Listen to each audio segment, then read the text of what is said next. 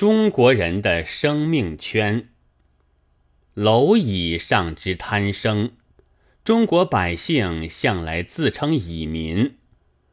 我为暂时保全自己的生命计，时常留心着比较安全的处所。除英雄豪杰之外，想必不至于讥笑我的吧？不过。我对于正面的记载是不大相信的，往往用一种另外的看法。譬如吧，报上说北平正在设备防空，我见了并不觉得可靠，但一看见载着谷物的南运，却立刻感到古城的危机，并且由这谷物的行踪。推测中国乐土的所在。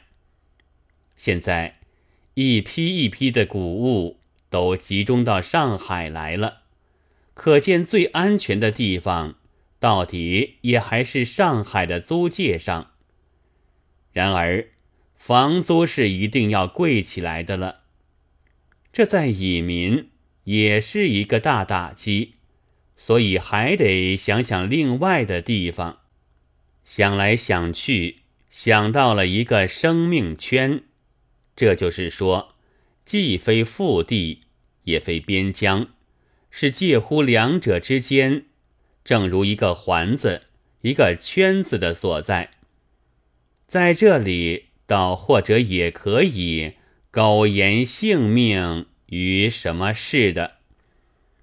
边疆上是飞机抛炸弹，据日本报。说是在剿灭兵匪，据中国报说是屠戮了人民，村落市禅一片瓦砾。腹地里也是飞机抛炸弹，据上海报说是在剿灭共匪，他们被炸得一塌糊涂。共匪的报上怎么说呢？我们可不知道，但总而言之。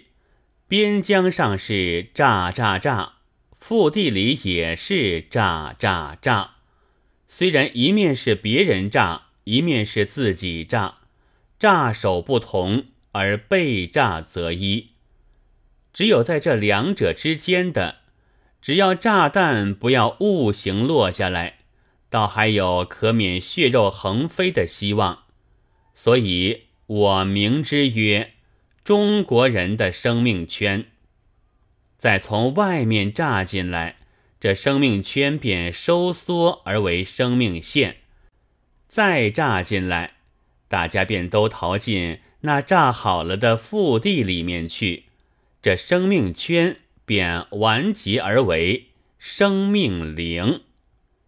其实，这预感是大家都有的，只要看这一年来。文章上不见有我中国地大物博、人口众多的套话了，便是一个证据。而有一位先生还在演说上自己说中国人是弱小民族嘞，但这一番话，阔人们是不以为然的，因为他们不但有飞机，还有他们的外国。四月十日。